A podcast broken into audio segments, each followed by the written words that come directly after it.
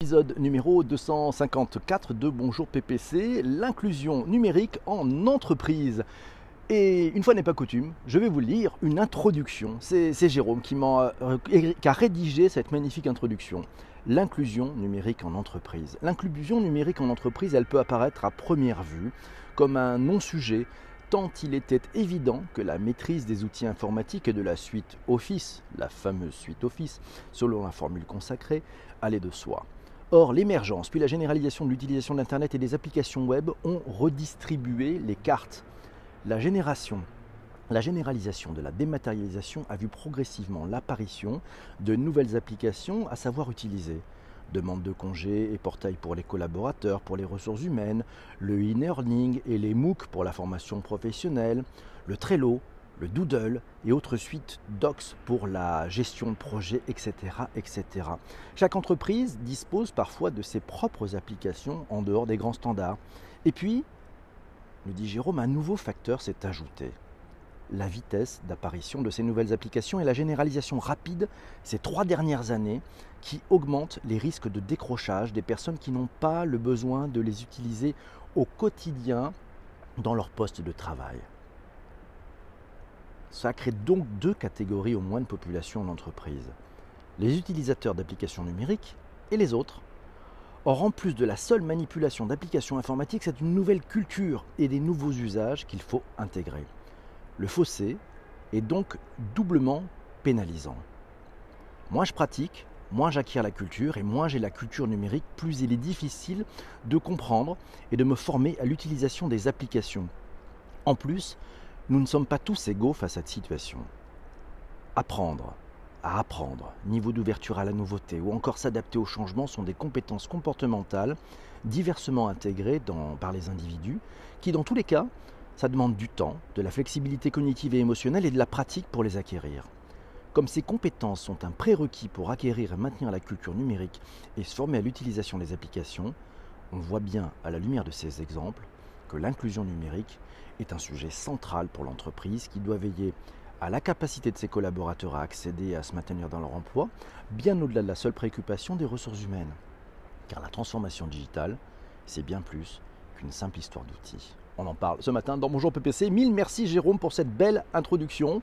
De quoi parlons-nous? L'inclusion numérique. Petit tour sur inclusion numérique, inclusion-numérique.fr qui nous donne d'ailleurs une définition L'inclusion numérique ou la e-inclusion, c'est un processus qui vise à rendre le numérique accessible à chaque individu, principalement la téléphonie et l'Internet, et à leur transmettre les compétences numériques qui leur permettront de faire de ces outils un levier de l'insertion sociale. Coucou à Céline qui vient d'arriver et, c'est Virginie qui nous dit on reboucle avec le rôle des RH et bravo Stéphanie qui fait les, des applaudissements pour euh, cette belle introduction euh, de Jérôme. Merci pour ce texte Jérôme.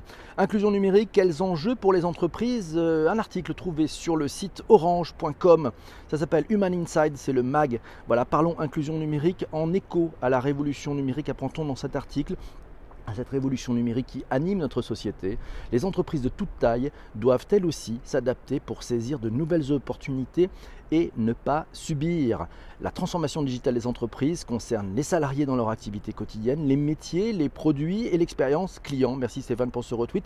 Aussi, les modes de fonctionnement et de management s'en trouvent impactés à tous les niveaux de l'entreprise. Eh, ça change tout, hein Ça change tout. Au-delà de la technologie, apprendons dans cet article, c'est l'accompagnement humain de toutes ces nouvelles technologies qui est important au sein des entreprises. C'est Jérôme Goulard, qui est directeur de la responsabilité sociale d'entreprise, diversité et éthique d'Orange Business Service, qui le dit dans cet article, bien entendu, comme tous les articles qui sont cités dans cette euh, émission. Vous les retrouverez dans les notes de l'épisode et puis sur ledigitalpourtous.fr. Je vous donne rendez-vous, c'est notre nouveau site. Oui, bien sûr, on a passé l'été à le travailler, voilà, avec toute la team et ben, il est dispo, il est live et vous retrouverez la base de données de tous les épisodes de Bonjour PPC. Voilà, c'est facile si vous avez des recherches à faire. C'est easy, c'est de l'inclusion aussi numérique. Yves, tiens, nous sort un petit chose chez, chez Mozilla.org. Il nous a trouvé un article intéressant. Un Internet sain inclut tout le monde. Et oui, l'inclusion numérique, elle implique la promotion de la diversité. L'inclusion numérique, elle implique l'encouragement et du respect. Eh, c'est bon Et c'est Jessie qui nous dit sur Twitter, on a tous été débutants, un noob, ouais, ça va, N-O-O-B, un jour, il n'y a pas de honte. Et oui, on a tous démarré un jour, et il qu'à Marseille, il a l'association Marseille MDC, voilà, marketing, euh, marketing bah, qui pourra apprendre à tweeter, à faire du SEO, du Search Engine Optimization, à faire du LinkedIn, à faire du Instagram. Magnifique, et c'est Virginie qui nous le dit sur Twitter. L'inclusion numérique, elle est fondamentale dans la transformation numérique d'une entreprise. Si l'on met en place un parcours client avec de l'expérience utilisateur basée sur les nouvelles technologies sans les mettre à portée de tous les collaborateurs, on va droit au rejet et dans le mur. Merci Virginie, c'est tellement juste. C'est tellement juste. L'inclusion numérique, vous le savez, moi c'est un thème qui m'est très cher. À l'ère du tout digital, il est crucial que nous ne laissions personne au bord de la route, crucial que nous mettions tout en œuvre pour lutter contre l'électronisme cet illettrisme numérique. Ça touche entre 11 et 14 millions de clients. Les chiffres ne sont pas tout à fait viables. J'avais pris la fourchette plutôt basse, mais en fait, non, on s'aperçoit que ça peut être aussi une fourchette haute aux alentours de 14 millions de collaborateurs, de Français. Et puis les collaborateurs en entreprise, est-ce qu'ils sont épargnés par ce phénomène finalement? L'électrolysme, tel que le nuage de Tchernobyl, s'est-il arrêté à la frontière entre la sphère personnelle et la sphère professionnelle?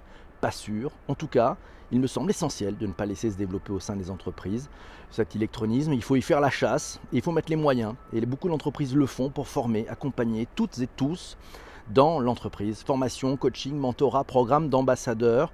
Toutes ces initiatives sont aujourd'hui totalement nécessaires pour éviter une entreprise à deux vitesses face au digital. On ne va quand même pas laisser euh, une partie des collaborateurs sur le côté. Ça ne se fait pas et c'est d'ailleurs Corinne qui nous dit petite réflexion matinale sur l'inclusion numérique en entreprise.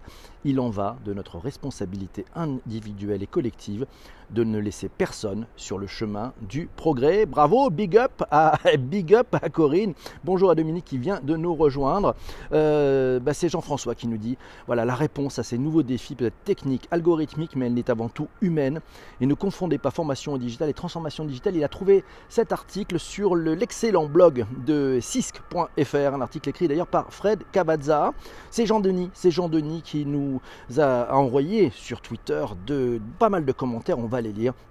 Il nous dit, Jean-Denis, que l'implantation d'outils et d'applications collaboratives ne va pas suffire à développer des usages et garantir son appropriation, même si cette dernière propose une expérience utilisateur inégalée.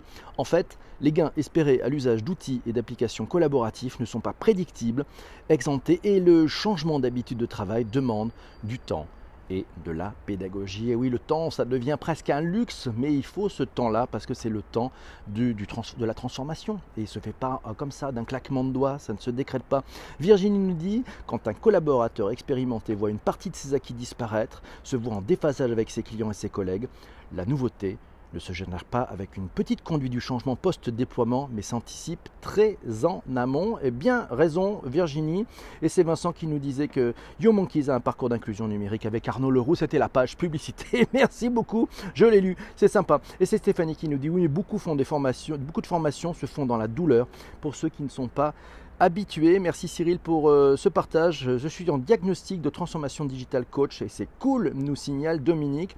Shadia nous dit exemplarité et solidarité. Inclusion numérique, c'est l'opportunité de cultiver un esprit collaboratif. J'aime beaucoup, merci Shadia. Jean-François d'ailleurs nous signale un autre article et là il est écrit par Stéphane Puchois ne soyez pas attentiste et accompagnez le changement. Vous ne le ralentirez pas et vous le subirez si vous n'en êtes pas le maître. Les forces en puissance interne doivent donner le sens et le pourquoi, le fameux why. ne soyez pas attentiste. Merci Jean-François. C'est Gérald qui nous dit nous chez Orange, il y a les ambassadeurs digitaux, AMB Digit. Et oui, bah, il y a aussi ça chez, nos amis de chez BPCE. C'est bah, Géraud qui nous le signale entre collègues de même service, de même niveau hiérarchique. L'échange de connaissances se fait assez naturellement et sans gêne. Euh, au-delà, c'est plus compliqué pour l'aîné, à plus forte raison s'il est manager, de demander conseil auprès des plus jeunes. Pourtant, les plus jeunes ont l'expertise d'usage et heureusement, il existe une solution, le signal Géro, c'est le reverse mentoring et il nous signale d'ailleurs qu'il l'expérimente depuis un an et demi. Cool, le bonus, chacun apprend puisque le mentor monte en compétence lui-même sur les outils numériques, sur sa pédagogie et sur le relationnel. Ça, c'est fantastique et c'est formidable.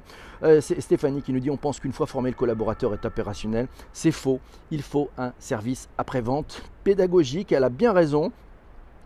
Et, c'est comme ça que ça passe. Je crois qu'on a une grosse communauté de vues. Eh oui, alors ça, c'est Virginie et, Jérôme ont une grosse communauté de vues. Et c'est Isabelle de, Strasbourg qui nous dit il faut aussi que les collaborateurs soient motivés. Ah oui, bah, il, faut, aussi que chacun s'y mette un peu. Chacun doit faire sa part. Hein. La petite part du colibri. Le rôle du manager, Jean-Denis nous le signale, en premier lieu, parmi les obstacles au développement des pratiques de collaboration selon l'Ipsos, les salariés soulignent les comportements managériaux pour 34%, l'organisation interne pour 32% ou encore la culture de leur entreprise pour 27%. Faut-il y voir un manque de maturité des entreprises dans leur transformation digitale, une mauvaise adaptation de l'organisation à la flexibilité du marché? Ah, Jean-Denis pose la question. L'absence de management par l'exemple ou de l'implication des directions générales? Une partie, une perte de sens peut-être? Non, on ne sait pas. Jean-Denis continue en disant peut-être un peu de toutes ces raisons à la fois. Un autre frein est aussi opposé. L'usage est limité par la faiblesse de l'accompagnement selon l'Observatoire Intranet et Digital Working. 2019, 34% des entreprises n'ont formalisé ni règles ni procédures. Mais que font-elles, mon Dieu? Euh, Et Jean-Denis nous dit, et la perception des collaborateurs s'en ressent. 62% des répondants de cette étude jugent les espaces collaboratifs de leur organisation partiellement ou très peu actifs. Oh là là, quel gâchis, mais bon, il faut foncer. Euh, et c'est Virginie qui nous dit, mais il faut aussi intégrer dans le développement du nouveau processus ces collaborateurs pour qu'ils soient effectivement formés. Et c'est Yves qui nous dit, la feuille de route de numérisation pour les PME québécoises, c'est par le ministre Pierre Fitzgibbon, voilà, j'espère que j'ai bien prononcé. On trouve ça sur groupeazur.ca.